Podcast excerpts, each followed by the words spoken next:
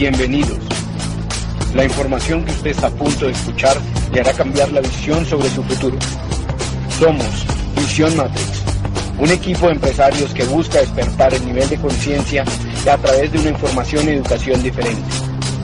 Desconéctate del sistema, conéctate a la información.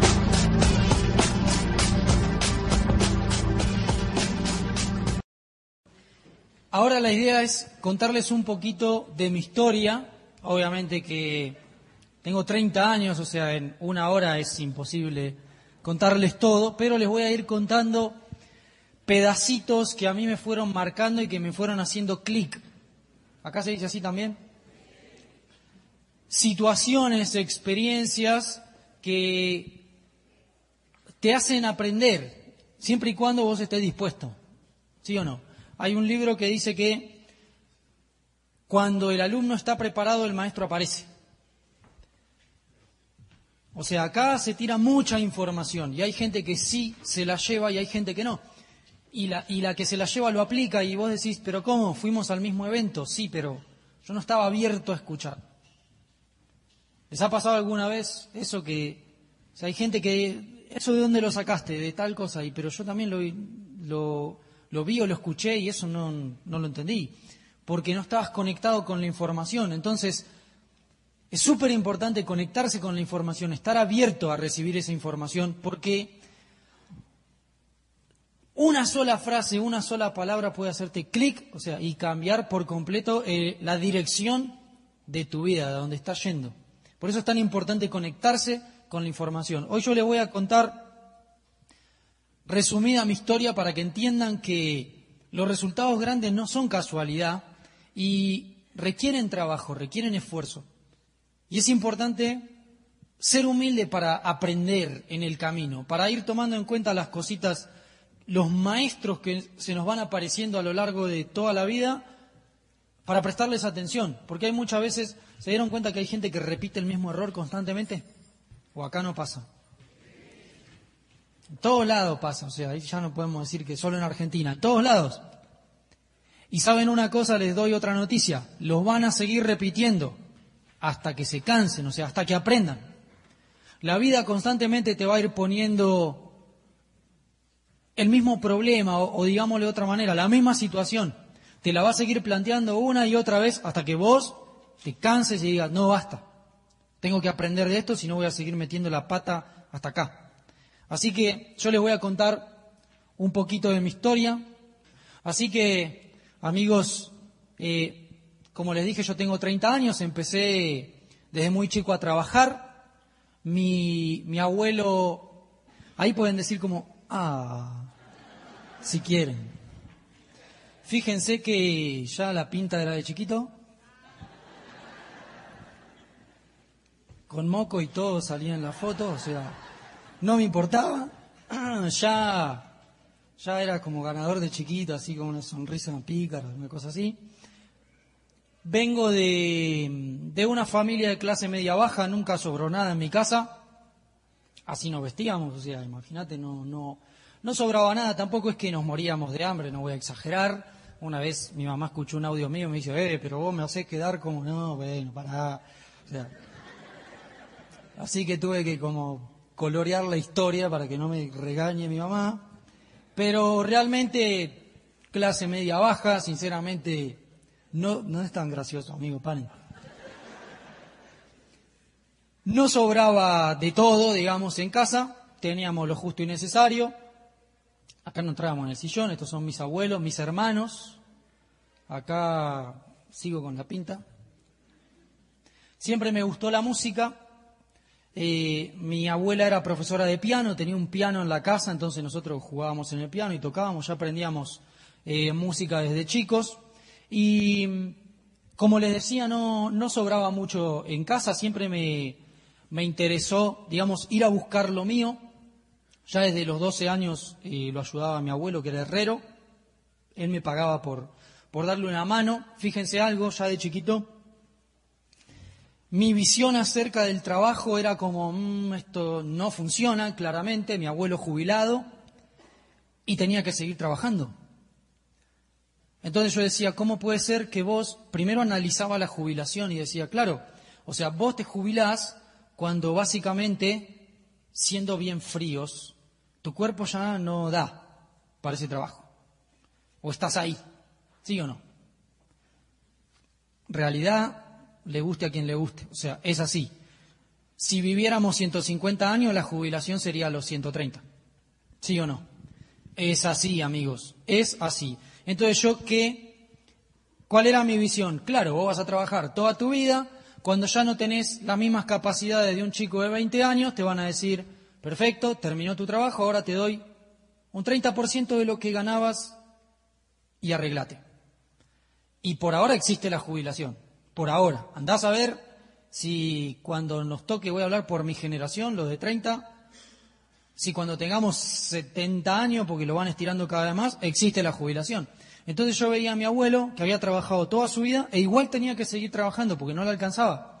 Por eso me daba como pena, o sea, decía eh, pena de lástima, digamos, porque era un señor mayor, no sé cómo se dice acá, era mi abuelo, era grande y se tenía que subir al techo a poner rejas.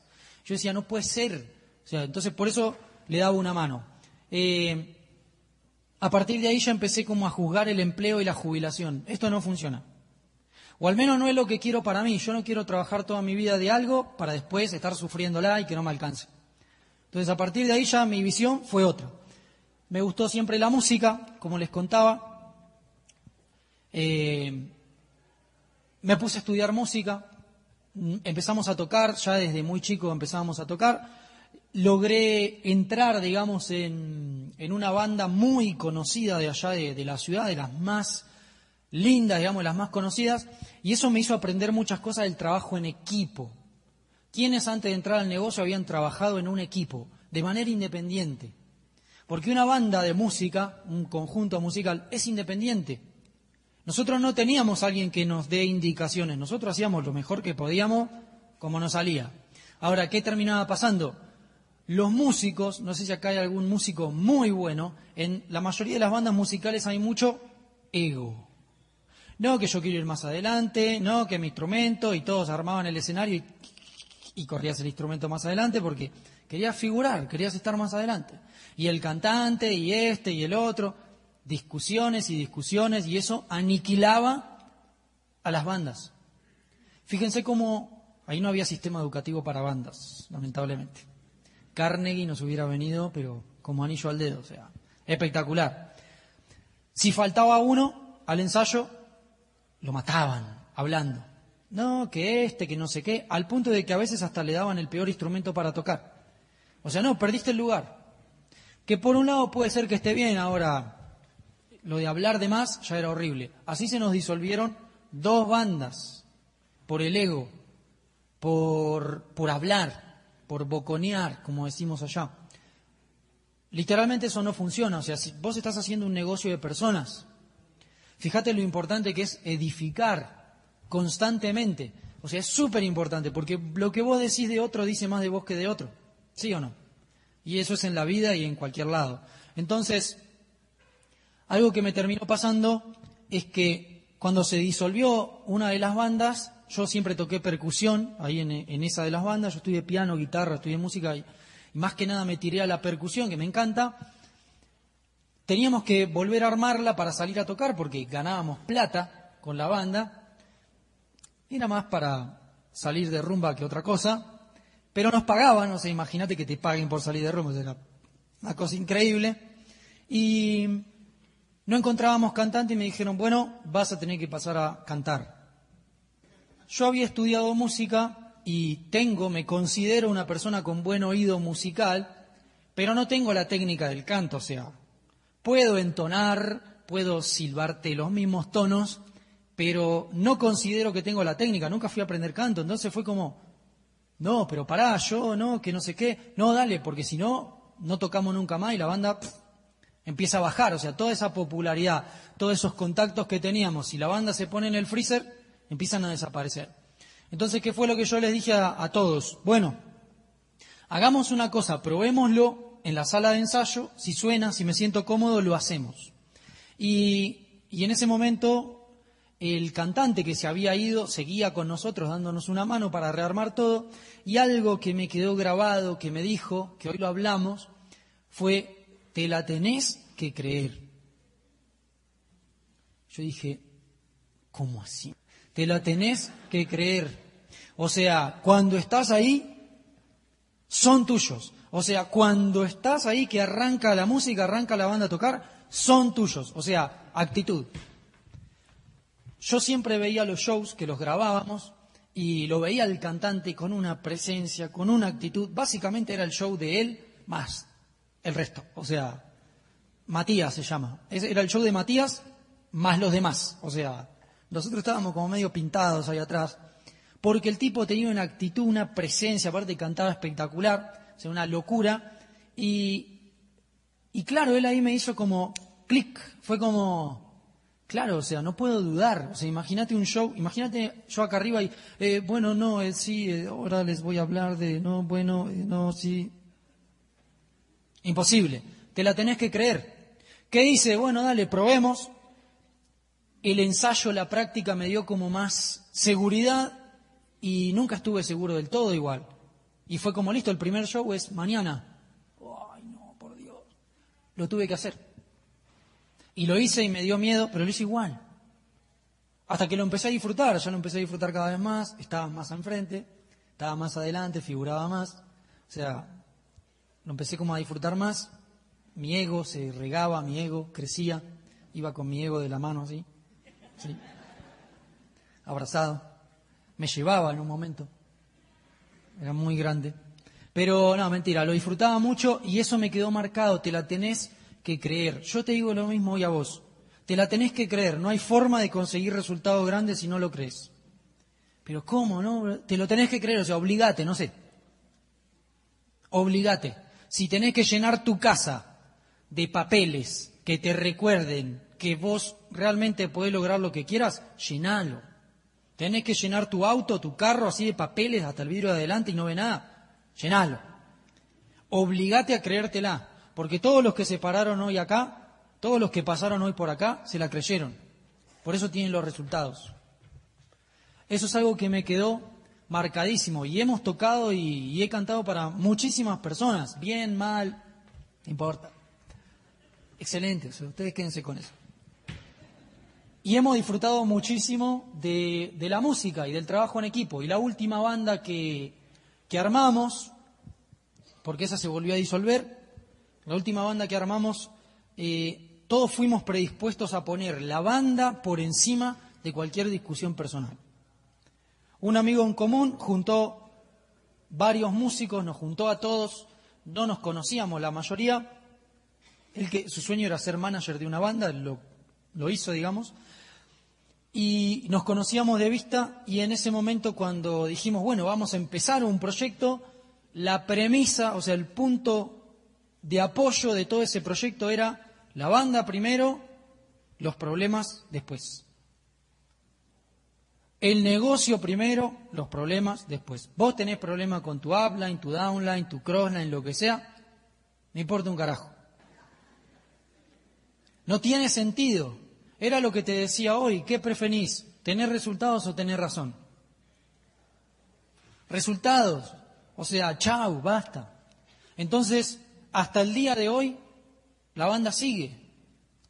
Pusimos el proyecto en pausa porque todos estamos haciendo el negocio, o casi todos. De los que se metieron al negocio de la banda, todos están calificados. Viviendo de Amway. A ese nivel. O sea, imagínense, resignamos por un tiempo nuestra pasión para tener resultados extraordinarios. ¿Me explico? Está esa gente que hace tiene un trabajo, también estudia, también va a guitarra, a patín, a karate, a natación. Ah, y también hace Amway. Voy a calificar a diamante y voy a ser nadador profesional, y voy a ser karateca profesional, y voy a ser guitarrita profesional, y voy a ser el gerente de mi empresa. No, eso no existe. El enfoque es lo que te da el resultado. O sea, para que esto funcione al 100, enfócate al 100.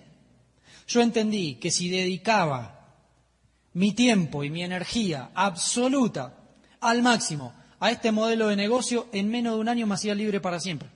¿Y construía qué? Un sistema que funcione para mí, literalmente.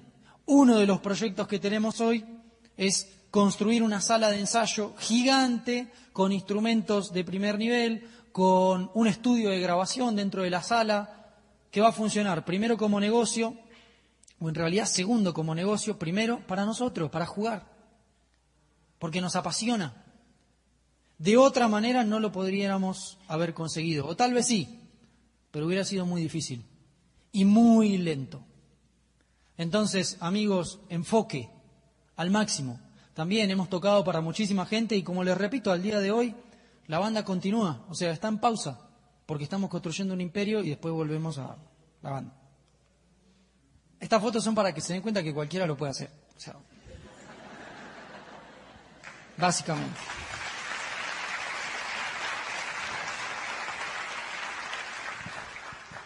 Siempre me gustó emprender, como les contaba, a los 20 años entré a trabajar a una empresa privada, también estaba estudiando y empecé a ahorrar, pusimos una canchita de fútbol 5, yo toda mi vida fue como una especie de sueño, canchita de fútbol, negocio asegurado, tenía los Excel, hacía números, cuentas, no, que vendo una bebida, me deja tanto, que la hora, que no sé qué, hasta que me di cuenta que no era un negocio, que no me iba a ser libre, que no me iba a ser millonario, ni mucho menos, estaba muy lejos de eso, mucha responsabilidad, poca plata, no era negocio.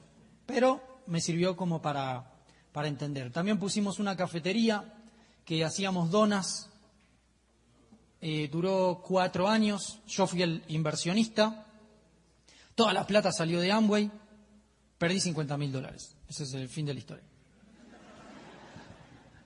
No funcionó. ¿Sí? O sea, fíjense, y yo les juro que apostaba la vida, ¿eh? Yo decía, donas, en Argentina no hay. No está Dunkin' Donuts, ahora hay, ¿no? De, otras marcas y demás. Yo decía, esto tiene que funcionar, no puede no funcionar. O sea, chao. Este es mi super escritorio de alta complejidad. Acá tenemos una calculadora de... Parece una foto de 1980, ¿no? Como... Falta que sea en blanco y negro, una cosa así. Este era el hermoso piso en donde trabajábamos, había tres ventanas más o menos. O sea, estar ahí en un subsuelo a 50 metros bajo la tierra era casi lo mismo. Los colores, yo siempre digo lo mismo, los colores fomentaban la creatividad de los empleados. Muy aburrido, bueno, hacía estas cosas.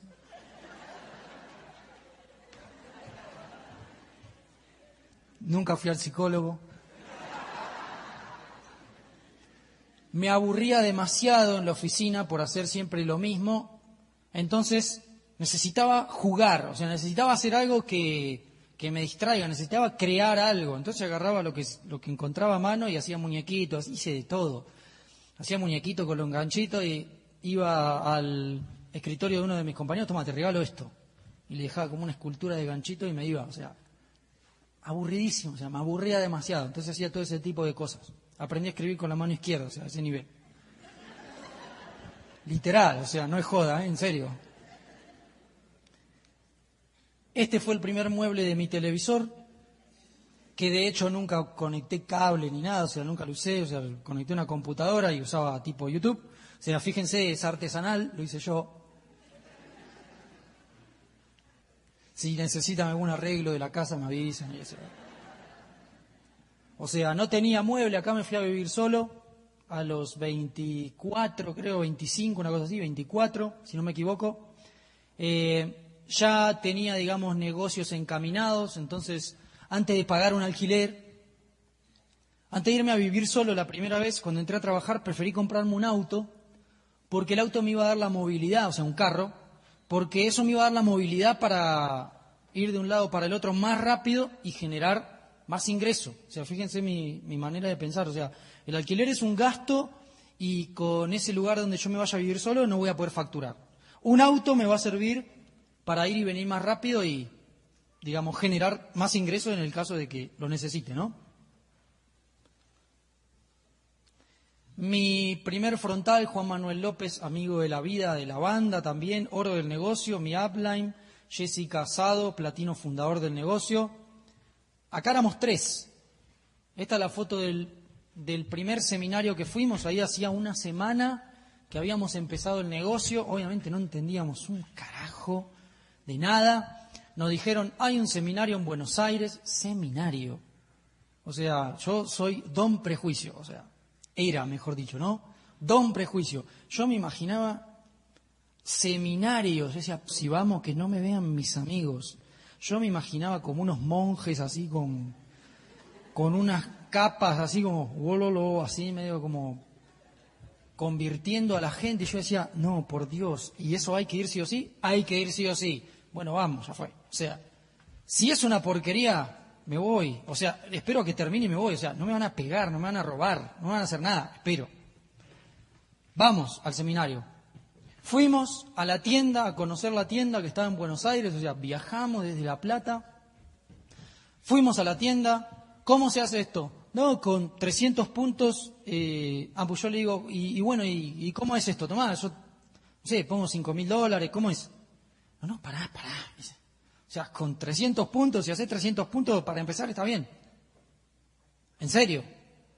Yo estaba acostumbrado a hacer negocio, entonces yo decía como, ¿en serio nada más hay que hacer 300 puntos? O sea, esto es una estupidez, o sea, no puede ser. Esa era mi, mentalidad, porque yo ya estaba acostumbrado a que un negocio era invertir billete, de verdad. Hacer los puntos en Amway no es invertir, amigos. O sea, no tiene nada que ver con un negocio tradicional. ¿Alguien hizo alguna vez un negocio tradicional? ¿Cuánto sale poner un restaurante en Popayán? En Popayán. ¿Cuánto cuesta? un buen restaurante, o sea. Bueno, ahí está. Eso es invertir. Esto no es invertir. Entonces me dijeron, no, hace 300 puntos, listo, vamos, hicimos 300 puntos, fuimos al seminario con Juan, ahí mi amigo.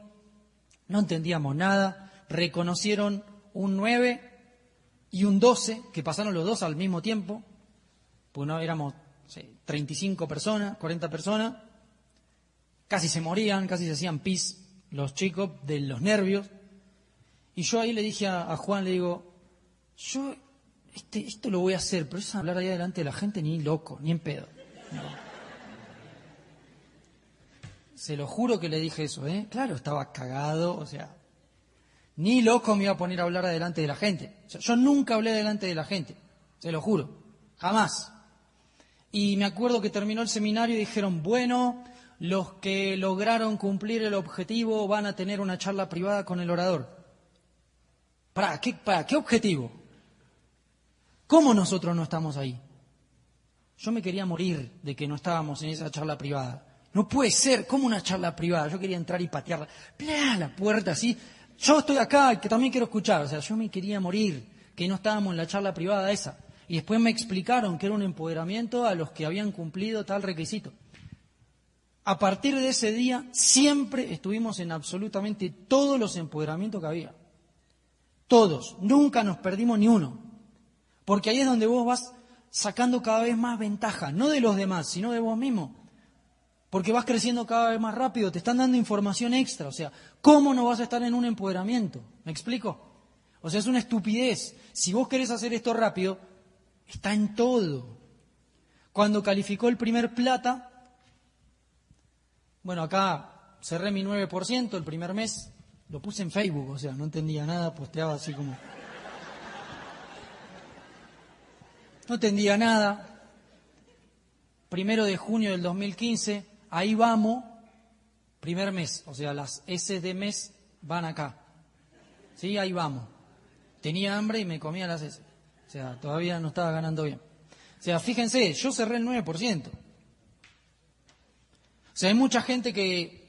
Yo me pongo a pensar en la gente nueva cuando entra y ve gente calificada y parece un halcón galáctico. O sea, va caminando así, parece que brilla en la oscuridad. Es como, wow, levita, o sea, es el padre de Superman. Es increíble, o sea, pierde Superman contra él. O sea, es una locura.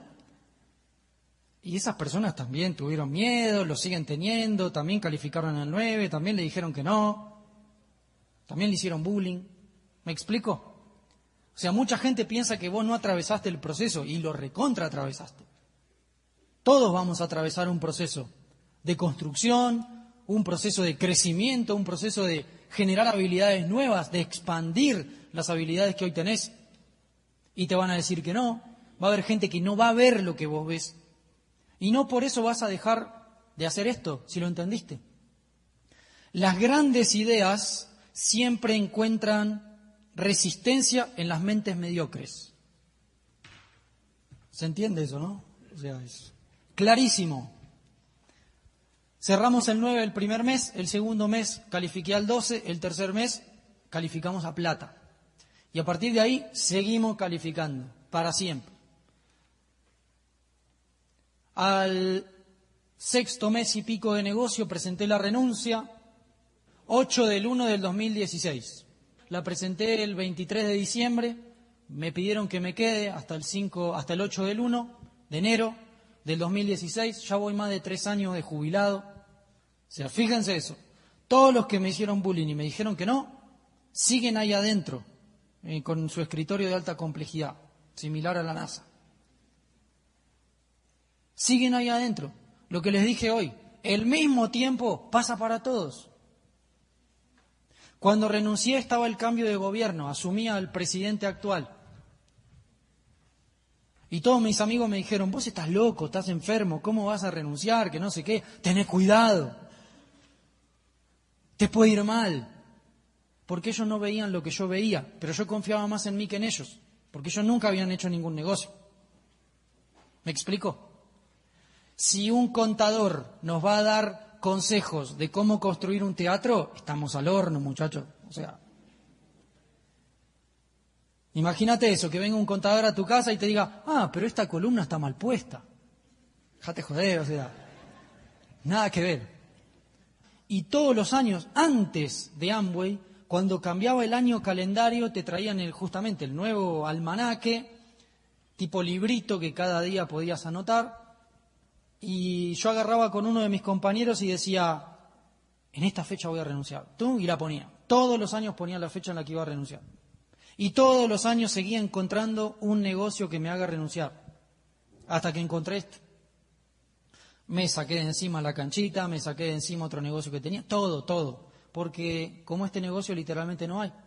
Así que bueno, hace tres años que estoy jubilado. Es una locura. Ese mismo enero alquilamos una finca todo el mes esta foto se la mandé a mis compañeros del trabajo, al grupo de WhatsApp, y me eliminaron. No, no me eliminaron, pero...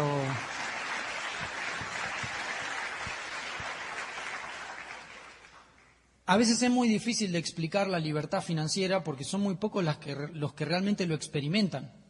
Es como vacaciones permanentes, pero con billetera ilimitada, una cosa así. O sea, mezclen esos dos conceptos y, más o menos es como la libertad financiera. Igual la tienen que experimentar para entender. O sea, es así. Al año siguiente alquilamos otra finca que era de una manzana, mesa de ping-pong, teníamos eh, metegol, futbolito, creo que se llama acá, ¿no? El que haces así, con los muñequitos. Teníamos cancha de fútbol gigante ahí atrás, piscina gigante, una casa de tres pisos, espectacular. Pasamos enero y febrero nos quedamos ahí en la finca disfrutando con toda la gente del negocio, trabajando, dando planes. Invitábamos amigos, vamos a jugar al fútbol, vamos a jugar al fútbol, vamos a la pileta, vamos a la pileta. Y después era como, che, ¿y estos locos qué hacen? Vení, sentate, vení, pasá por acá.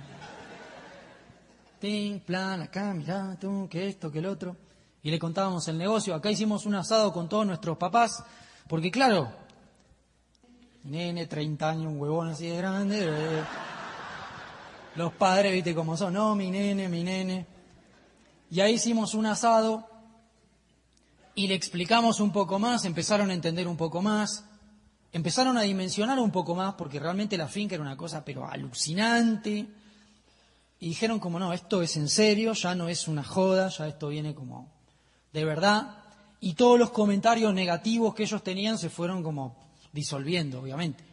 A mí me causaba mucha risa porque algunos de los chicos los pusieron como cotitulares y se los llevaron a los viajes de liderazgo y después filmaban un videíto. Ah, no, sí, la corporación es excelente, el negocio es excelente, no sé qué, ta, ta, ta. Y yo me acuerdo cuando hablaban diferente. el archivo es terrible en esta época que se puede filmar todo. El archivo, ojo con lo que decís porque está todo grabado. O sea, cuidado. Y la verdad la pasamos espectacular, o sea, ellos empezaron a, a entender un poquito más de lo que hacíamos. Ya directamente trabajaba en mi casa, este era el departamento, el segundo, mi segundo departamento que alquilaba, este era el parque más grande ahí en la ciudad de La Plata y ya empezaba a contar planes en mi casa, ya no tenía que ir a la oficina, se me corrió el horario, o sea, porque dije, bueno, yo me voy a... Me acuerdo que había uno de los chicos de la línea auspicio que ya se dedicaba solo al negocio y que se levantaba a las seis de la tarde. Allá en Argentina se, cena a las nueve y media, diez y media, por ahí. A las doce y media más o menos está durmiendo. Una persona normal. Va, normal. O sea, un empleado. O sea, más o menos duermen a esa hora para el otro día ir a trabajar. Y este se levantaba a las seis de la tarde y yo decía, este chabón está enfermo, o sea, ¿qué le pasa? Renuncié y se me fue corriendo el horario, porque claro, dos de la mañana, una película, un audio, lo que sea, bueno, total mañana no me levanto. Al otro día me sonaba la alarma y lo primero que tenía era las cuatro de la tarde. Y eran las nueve y media de la mañana y yo decía, o sea, ¿cuál es el sentido de levantarme ahora? Realmente, o sea, ¿vos por qué te levantás a las siete y media, cinco, no sé a la hora que se levanta cada uno? Porque vas a trabajar. Si no te levantarías a la hora que vos, que vos quisieras. Entonces era como, no tiene sentido. Y ahí me dormí una siesta antes de levantarme. Continué con ese proceso experimentando y también me tocó un día estar como a las 3 de la mañana en mi casa, martes, y me hizo clic de nuevo y dije, ¿y si yo quiero ir al cine ahora? No hay. O sea, todo el mundo está armado para que vos duermas de noche y produzcas de día, decía yo. Mierda. ¿Y ahora qué hago? O sea, el mundo va en contra mío. Y también me...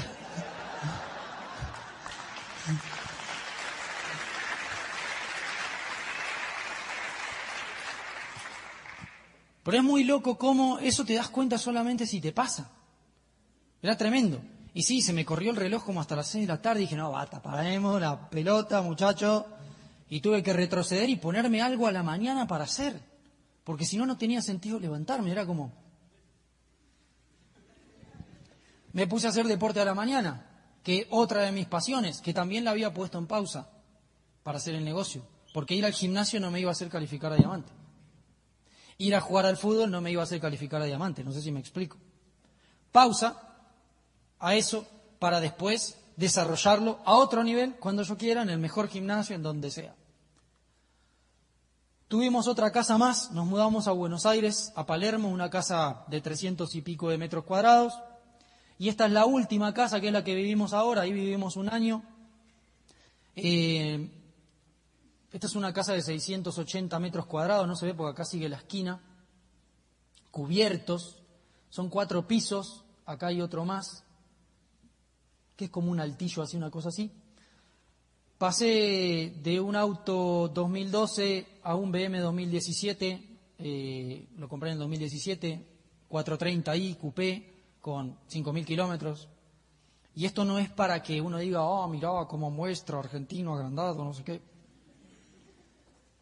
No. Uno de mis amigos eh, me pregunta, le, voy a contar el negocio y no sabía que, que, yo tenía este auto y no le quise contar y le caí con el auto así. Me dice, ah, no tenés auto, me dice. Y se sube, yo me dice el boludo como que no escuché, se sube, se sienta y me dice, pero ¿cómo tenés este auto? ¿No te da miedo? Miedo, ¿de qué? O sea, pero me dice, ¿pero por qué este auto y no otro? Y yo quería darle una respuesta sincera y digo, mira, ¿sabes qué pasa? Que en mi rutina el día de hoy, por ahora, a mí me interesa ir de un lado a otro. O sea, y me gusta manejar, me gusta usar el auto. Y lo necesito, o sea, literalmente me gusta, prefiero ir en auto que en transporte público si voy a tener la experiencia de manejar, voy a tener la mejor experiencia de manejar. Porque este cuerpo, no sé por qué se ríen igual, se va a tener que mover de un lado al otro. Tiene compromisos. Entonces, si voy a manejar, voy a tener la mejor experiencia de manejar. Literal. A ese nivel. Entonces quedó como, claro. Lo que yo te sugiero es que vivas las mejores experiencias de tu vida. Todas son perfectas. Trabajar en esa oficina también fue perfecto. El tema es que lo repetí siete años. Ya a los tres meses perdió toda la magia, o sea, era lo mismo, y lo mismo, y lo mismo, y lo mismo. Por eso en un trabajo, los primeros cinco días, hagas lo que hagas, es una cosa alucinante, wow, todo nuevo, aprendiendo cosas nuevas. Ya repetirlo dos, tres, cuatro, cinco meses, es hacer lo mismo. Por eso pierde toda la, adrenalina, pierde toda la magia. Vos en este negocio es imposible que te aburras. Siempre estás viviendo experiencias nuevas. Siempre te estás llevando recuerdos nuevos, sensaciones nuevas. Que en definitiva eso es lo único que queda. Todo lo material, yo esto no me lo voy a llevar. Esto va a quedar acá. La ropa, reloj y no sé qué. Es todo efímero, o sea, es algo que no nos lo vamos a llevar, esto queda todo acá. No estoy diciendo que no sea bueno ni que sea malo, o sea, es indiferente, o sea, es lo que vos quieras hacer. Yo prefiero vivir, primero feliz, porque es una decisión, y segundo en abundancia, porque sí o sí tengo que elegir, sí o sí todo el tiempo estás eligiendo cómo vivir, o desde la escasez o desde la abundancia. A mí me pasa con mi papá que, que tiene algunas creencias, digamos, de escasez, y que está bien, o sea, no está ni bien ni mal, él es así, y yo lo amo así como es, que yo le decía, si te pudieras comprar un auto, ¿Cuál te comprarías? No, pero un auto para qué, no sé qué, no maneja, no tiene auto. Maneja pero no tiene auto. Tenés un Chevrolet y tenés un Audi. ¿Cuál te compras? No, pero ¿para qué? Pero te lo, te lo están regalando, o sea, elegí. Elegí uno. Ninguno, me dice. Mirá si se rompe, me lo chocan. ¡Ah! no, no. Escasez pura. Pensar desde la escasez, desde el apego. Pensar desde, no, todo es poquito, cuidémoslo, porque si lo perdemos no lo recuperamos nunca más. Así piensa la mayoría de la gente. No, una monedita, no, no, no, no, no, no. No, ¿cómo le voy a dar diez mil pesos al chico que me limpió el vidrio? No, toma la moneda más chica que encuentre, si no encuentro, jodete. Escasez pura, Pura escasez. Pura escasez. Eso es pensar desde la escasez. Entonces lo material no fluye hacia vos, porque tenés miedo de perderlo. Como tenés miedo de perderlo, nunca lo vas a tener. Nunca eso va a llegar hacia vos. Desapegate. Que desapegarse no significa que no te interese, significa que no te va a modificar emocionalmente. ¿Me explico? ¿Tiene sentido eso? Como uno se desapega de lo material, todo fluye. Yo dejé mi auto en Argentina y espero que esté vivo bueno, ahí se volvió todo negro, se hizo de noche. Yo dejé mi auto en Argentina y le dije a los chicos que cada tanto lo arranquen y le den una vuelta, porque nos vamos 55 días de viaje, que me muevan el motor un poquito. No le estoy preguntando, ¿lo chocaste, hijo de... Están cuidando, ¿no? No, ya fue. O sea, si lo chocan, lo chocarán. Compraremos ocho. O sea, facturaremos más. Lo material fluye hacia vos cuando vos te desapegás. Que no es lo mismo que ser materialista. Ese es el error de la gente. Esa es una creencia limitante cuando uno dice, ay, este qué materialista. Claro, porque vos tenés miedo de lo material. Que obviamente tampoco es que hay que ser materialista y sí, amo lo material, porque eso también es apego. Porque cuando lo perdés te querés morir. No, mi computadora, no, el celular, la pucha, juepucha. Como, no,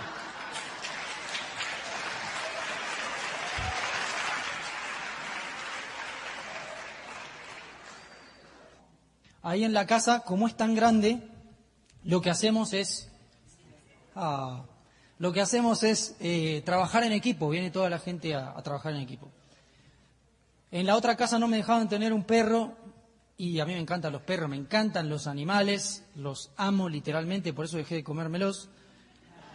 Amo los perros, amo todos los animales y me dieron un pitbull y obviamente es una responsabilidad, porque si uno se pone a investigar, supuestamente tiene mala fama y no sé qué es, es el estúpido del dueño. El perro no tiene nada que ver, depende de vos cómo lo eduques. Y me puse obviamente a estudiar cómo educarlo, porque es una raza de potencia, o sea, es un perro con mucha fuerza, ¿sí? O sea, fíjense la violencia en esta foto.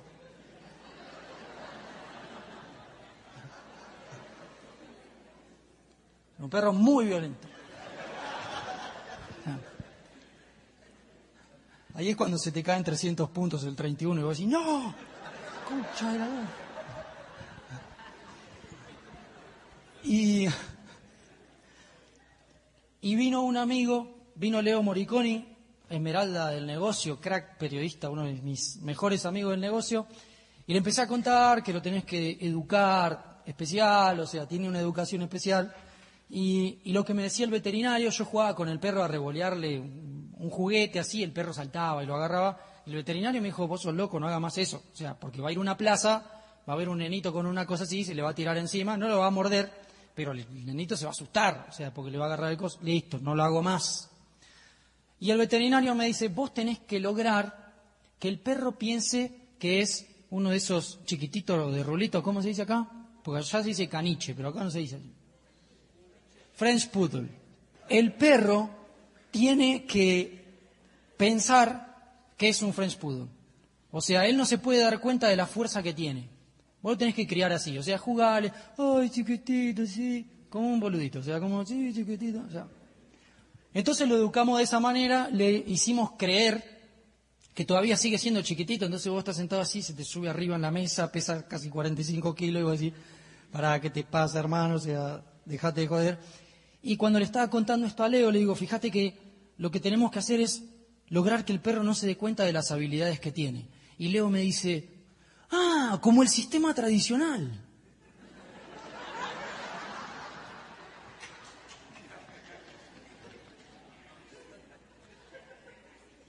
No sé si se entendió, o sea...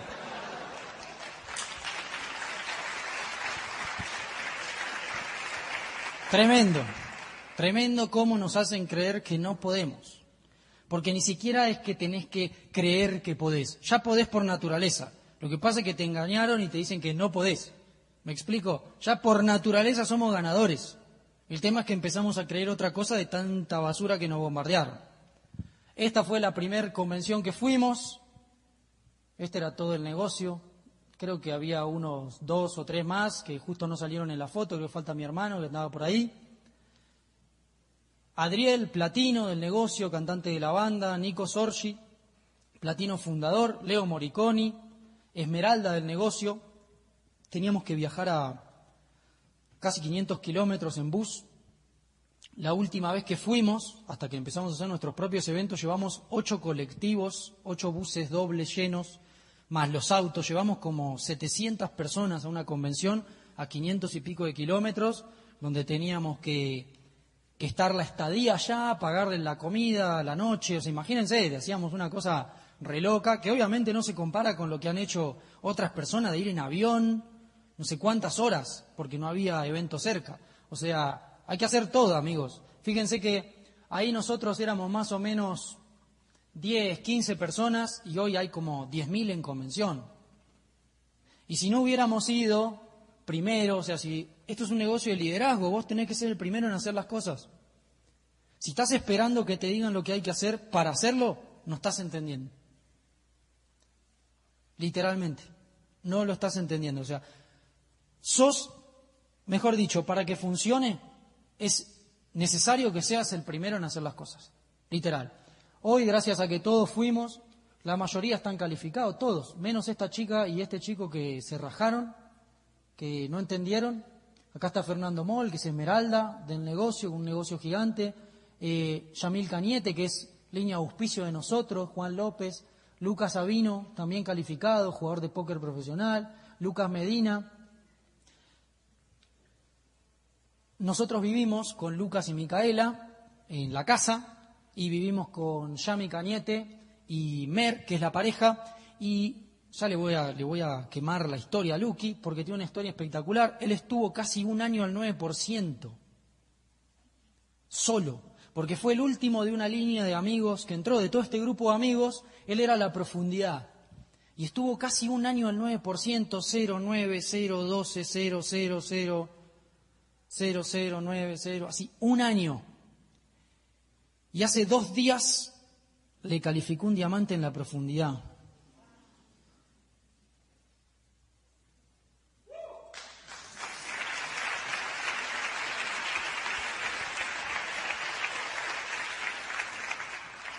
Tremendo, impresionante. Ya tiene como dos, tres esmeraldas en la profundidad, más el diamante, Mariano Llano, que es un crack. Impresionante. Mi primera OE, o sea, llegó, no llegaba el que la daba, me llamó, escúchame, no llego. ¿Está bien vestido? Sí, yo siempre iba bien vestido, soy la fachada de mi negocio, si voy mal vestido, no estoy entendiendo un carajo. Fui bien vestido, bueno, no llego, la tenés que dar vos. Y ahí tenía dos opciones, como siempre tenemos dos opciones, decir que sí o decir que no. Si decía que no, andás a ver a quién ponían a dar la OE y me quemaba todo mi negocio. Y si decía que sí, me iba a dar miedo, pero lo iba a hacer igual. Obviamente dije que sí, ni siquiera era mi PowerPoint. Me lo puse a mirar así, no entendía nada, sinceramente, fue, ah, ya está, dale, ya está, vamos a hacerlo. Bueno, buenas noches. Eh, por dinero la gente mata, se enferma, se pelea. Esa fue mi primera vez. Terminó el PowerPoint. Ah, y ahí empecé a hablar yo sin el PowerPoint, suelto, digamos. No tenía nada que me condicione y ahí como que la remonté un poco. Pero las críticas fueron, me tiraron, me iba sacando los dardos de acá atrás, porque me tiraron con de todo, pero está bien porque la gente critica sin realmente tener la otra parte de la historia y si no lo hubiera hecho, no hubiera aprendido. Eso me sirvió para expandirme muchísimo. O sea, nunca vas a estar preparado al 100% para hacer las cosas. Tenés que hacerlo, con miedo o sin miedo, pero tenés que hacerlo. Nunca vas a estar preparado. Nunca vas a estar al 100%. La primera vez que me invitaron a dar un evento un seminario empresarial o una convención, no había dado uno antes. ¿Me explico? No hay una primera vez de la primera vez. Es la primera y punto. O sea, o lo haces la primera o no tenés la experiencia. Es así, o sea, nunca vas a estar preparado al 100. Puse la fecha de diamante en febrero del 2017, no entendía ni cómo era el año fiscal, lo tiré como por tirar, no le voy a mentir. Fue como, sí, yo, 2017. Febrero, ¡pum! Febrero del 2017 me reconocieron como nuevo diamante de Argentina.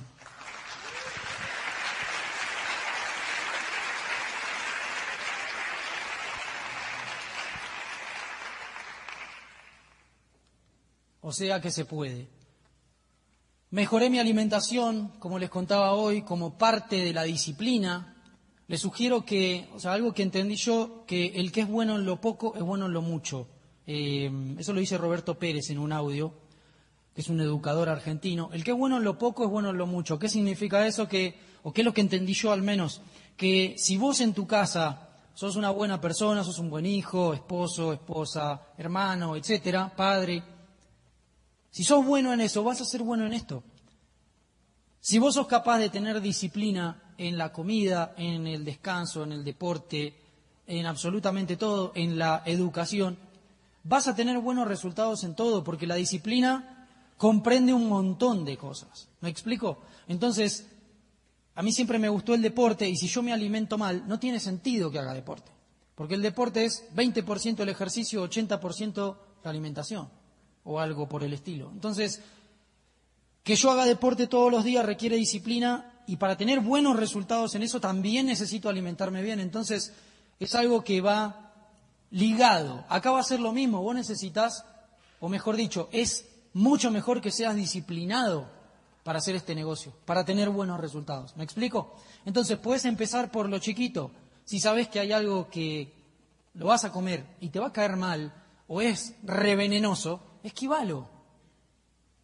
Date un regalo a vos mismo, o sea, esquivalo, hacete un favor te, va a cambiar la vida. El amor, básicamente. Apareció Alejandra, hermosa, la amo con todo mi corazón, espero que esté escuchando este audio. Con Alejandra trabajamos muchísimo, ya hace, ya hace casi tres años que nos conocemos, dos años y pico, hace más de un año y pico que, que vivimos juntos y hace un año y pico también que construimos el negocio juntos. Ella es demasiado crack, o sea, es una de las personas que más aprendo. Tremendo cómo uno aprende si realmente se deja enseñar. O sea, una pareja es algo que, que constantemente te va a estar dando un feedback si vos lo querés aceptar. Y más en el negocio. Los que hacen el negocio en pareja, es importante que, que aprendamos, porque yo no digo que sea el mejor, que aprendamos a escuchar más. Porque todos tenemos puntos ciegos. Yo no veo atrás mío en este momento, y ustedes sí. Ustedes me pueden decir lo que hay atrás mío. Yo no lo veo. Yo les puedo decir lo que hay atrás de ustedes. Un señor así.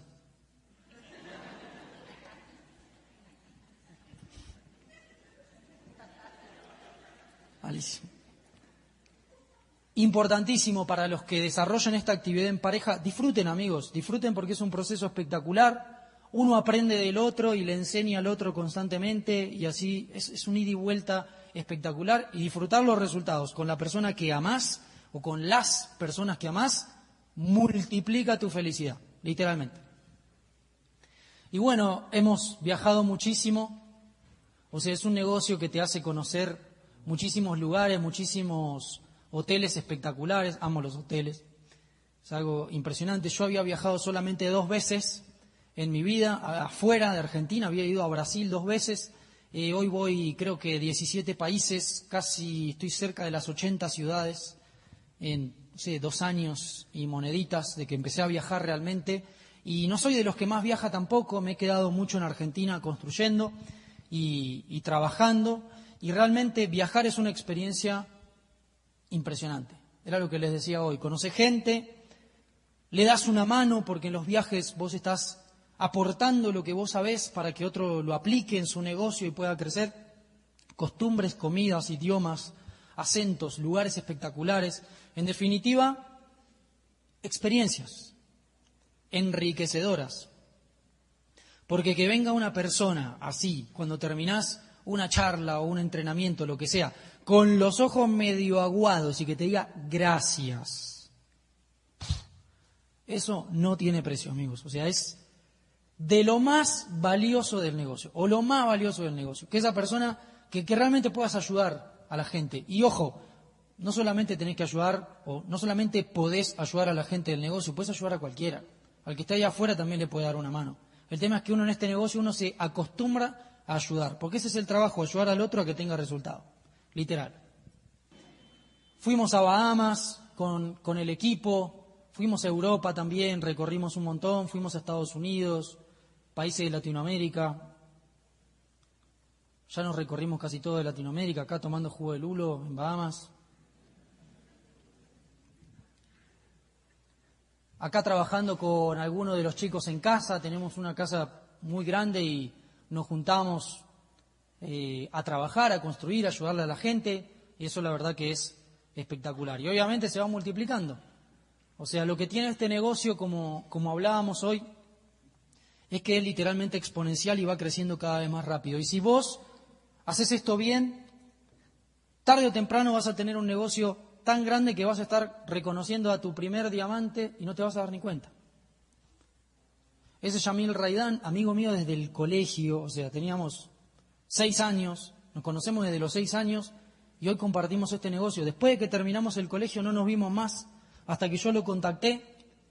Él es un crack, o sea, es literalmente uno de mis maestros de la vida, nuevo diamante de Argentina, este año seguro salta de pin, no sé si lo pudieron escuchar, pero es impresionante, o sea, impresionante, o sea, fíjense que tenemos el vehículo para que las personas saquen lo mejor de sí mismas, para extraer lo mejor de sí mismas. Es una locura lo que podemos hacer. Y este es el equipo espectacular de Argentina, obviamente faltan varios más, pero esa es de las cosas más lindas que tiene el negocio, conocer gente, tener experiencias, poder ayudar, poder brindarle tus habilidades, tus recursos, tu conocimiento, porque realmente eso es lo que nos vamos a llevar, amigos. Entonces, De nuevo, lo que yo les sugiero, como le dije en la primera parte, hagan esto en serio porque la recompensa existe, la recompensa está. Yo estaba sentado desde ahí mirando y sigo estando porque sigo aprendiendo en cada evento. Y al principio estuve sentado ahí mirando y diciendo, yo voy a estar ahí, o sea, no me importa lo que tenga que hacer, voy a estar, voy a hacer lo que sea que haya que hacer. Cuando entendí el negocio no me importaba lo que había que hacer, solamente estaba esperando que me lo digan para hacerlo. No lo iba a cuestionar, no lo iba a negociar, o sea, lo iba a hacer, porque sentía que realmente me lo merecía. Entonces, amigos, hoy mi intención fue compartirles que esto realmente funciona y funciona en serio, o sea, funciona gigante, se puede hacer algo enorme, se puede hacer algo que trasciende, porque todas las personas que pasaron hoy por acá ya trascendieron, ya dejaron una marca en la historia y nosotros vinimos a este planeta, a este mundo, para ser grandes. Si deciden ir por otro camino, está bien, pero se están perdiendo la oportunidad de su vida. Así que amigos, de corazón les sugiero que hagan esto bien, que marquen la diferencia, que dejen una huella gigante en la historia y que impacten a miles y miles de personas, porque miles y miles de personas se lo van a agradecer. Todos estamos atentos a escuchar tu historia.